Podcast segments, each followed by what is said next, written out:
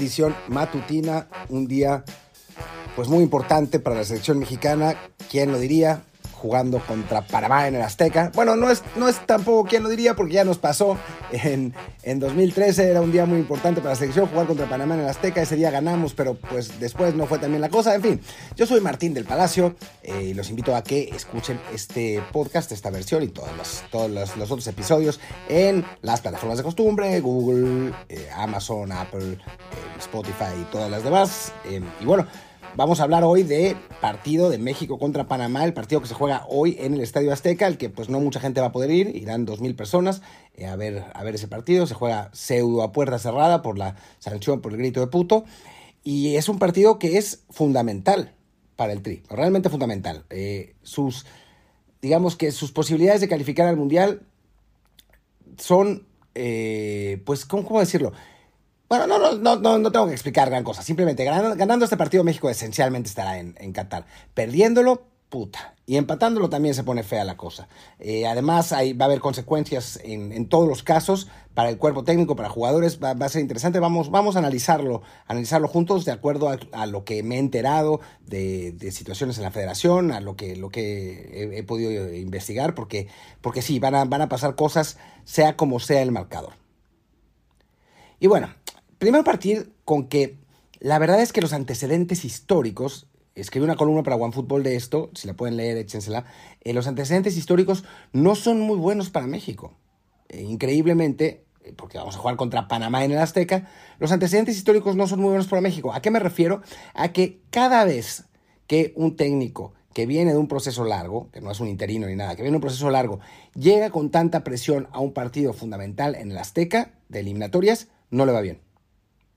En el Azteca también hay, uno en Honduras, ¿no? Eh, pero en el Azteca no, no, no le va bien, no le va bien. La, presión, el, jugador mexicano, la selección mexicana eh, suele sucumbir a la presión contra, contra rivales de esta, eh, pues de, este tipo y la verdad es que, no hay buenos precedentes, ¿no? El, primero es el de Lojitos Mesa, que llegaba con muchísima presión al Estadio Azteca a jugar contra Costa Rica de local, ese partido se jugaba a las 12 del día, con, con, público, con 100.000 aficionados, eh, antes de que el Azteca lo renovaran y recortó. Sabemos que México perdió 2 a 1, ¿no? Fue el, fue el Aztecaso. Em, después eh, Mesa todavía fue a dirigir un partido a San Pedro Sula contra, contra Honduras, lo perdió 3-1 y se acabó. Ahí se acabó la, la etapa de, de Lojitos Mesa y tuvo que llegar el Vasco Aguirre para, para rescatar el barco.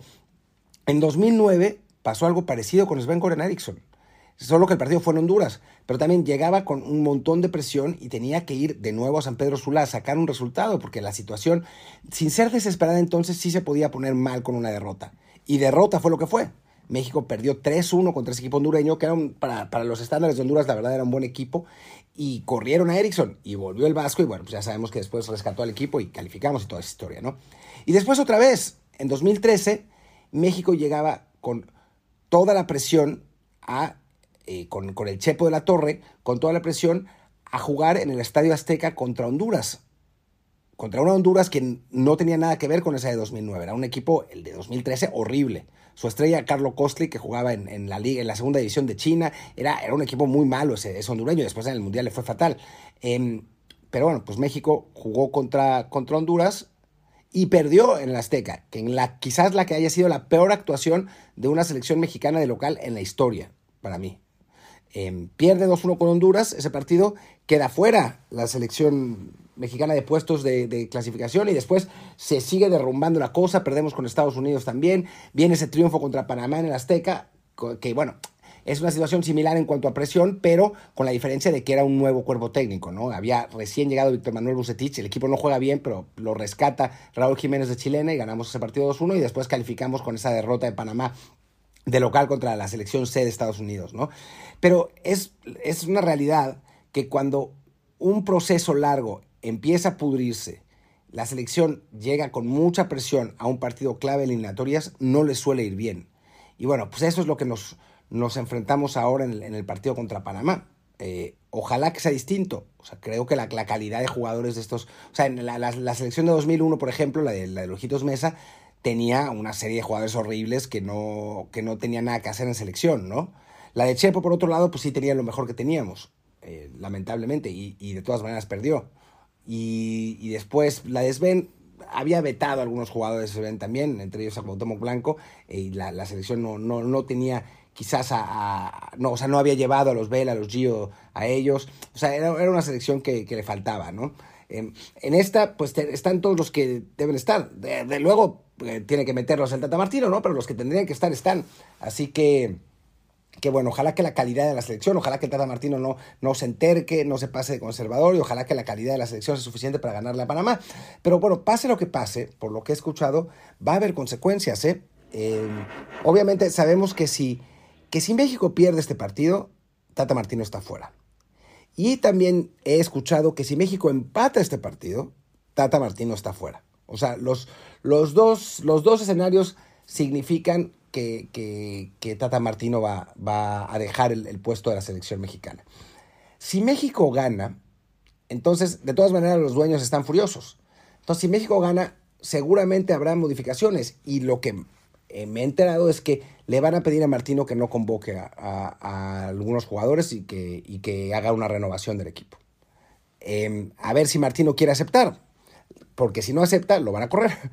Eh, y lo que puede pasar es que no acepte y renuncie en lugar de eso. O sea, digamos que el ambiente está bastante podrido en general y la situación pues, pues está, está, complicada y sí, sí va a haber consecuencias eh, y va a haber consecuencias inmediatas, ¿no? Ya sea por la, la destitución del técnico o la, pues, la suave petición de que no convoca a algunos jugadores. No sé quiénes son esos jugadores, pero creo que no hay que ser muy perspicaz para saber quiénes son, ¿no? O sea, entre el Chaca, Rodríguez, Jesús Gallardo, eh, Rogelio Funes Mori, o sea, lo, los jugadores con los que se ha casado eh, Tata Martino y que no, que no le han funcionado, ¿no? A mí me, me, habían comentado por ahí que Héctor Herrera, pero la verdad es que lo dudo mucho. O sea, yo creo que lo que va a pasar con Héctor Herrera es que el nuevo técnico, si es que se va Martino, eh, va, va a hablar con él a, a full eh, para, para, comprometerlo, no sé, o sea, para mí Héctor Herrera no ha estado tan mal, pero bueno, o sea, la gente es, es eh, llora como llora. Pero en fin, el caso es que, que, sí, va a haber, sí va a haber consecuencias en un partido que pues, es debido a muerte. Y la verdad es que si uno ve el plantel de Panamá, pues no debería ser para espantarse. La verdad es que han tenido mejores resultados que lo que, fútbol, que lo que su fútbol ha demostrado y lo que su calidad ha demostrado. ¿no? México ya fue a Panamá, empatamos a uno en un partido que debimos haber ganado, la verdad, eh, porque México, México fue mejor en ese juego. Pero, pero bueno, pues la... Eh, como está la situación, el principal rival, el principal enemigo de la selección mexicana no es realmente la selección de, eh, parameña, sino es la propia selección mexicana, ¿no? O sea, México tiene que, que entre la presión y las decisiones, pues sorprendentes, digamos, de Tata Martino, pues sí, la situación eh, de México es, es difícil por, por, México mismo, ¿no? Y lo era igual en, 2000, en 2001 con Ojitos Mesa, y lo era igual en, en 2009 con, con Sven Goran Eriksson, y lo era igual sin duda con Chepo La Torre, que es quizás el, el precedente más, más cercano, ¿no? Tenemos la suerte en esta, en esta ocasión de que la situación no es tan desesperada como en, como en aquellas otras. O sea, México todavía, incluso con una derrota, está en, en posiciones de repechaje, eh, aunque, bueno, Costa Rica se nos acercaría, peligrosamente si le gana Jamaica, pero, pero de todas maneras la, no, no, es, no está bien, ¿no? La, cosa no está bien y, digo, la verdad es que sí hay que tomar medidas porque el equipo está jugando fatal y, no, no, pues no, no hay mucha coherencia en, las... De, bueno, hay coherencia dentro de la lógica de Martino, pero dentro de la lógica normal, pues la verdad es que no hay mucha coherencia en las decisiones. También, por otro lado, ya cuando los dueños empiezan a meter, ya sabemos que todo está podrido y que, bueno, pues no, no, no hay vuelta atrás, ¿no? Así que, que la verdad es que eh, muy enrarecido el ambiente, muy complicado todo, eh, muy difícil en general. Yo no sé, eh, no, no, no soy muy optimista para este partido contra Panamá. Ojalá que se, que se gane, si se gana, pues bueno, habrá respiro, pero no dudo muchísimo que, que gane jugando bien, la verdad. O sea, no creo que vaya a ser una actitud, una actuación convincente. Y pues sí, pues la verdad es que estoy bien pesimista para, para este partido. Creo que lo que yo pensé que iba a pasar si perdíamos en Kingston está pasando por el empate contra, contra Costa Rica, que es que hay una, un pánico general, una histeria general que seguro eh, influye en los jugadores y no tiene buena pinta la situación. Ya, si, si pasa la catástrofe, pues ya hablaremos de los posibles eh, relevos, se habla de, por supuesto, de Miguel Herrera, de Tuca Ferretti, que según mis fuentes ya habría aceptado dirigir a la selección. Pues lo, que, lo que pasa es que, pues obviamente, no es que Tuca está en el mejor momento de su carrera, ni mucho menos. También eh, se habla de que TV Azteca no quiere a Miguel Herrera por, pues, lo que ya sabemos que pasó con Martinoli.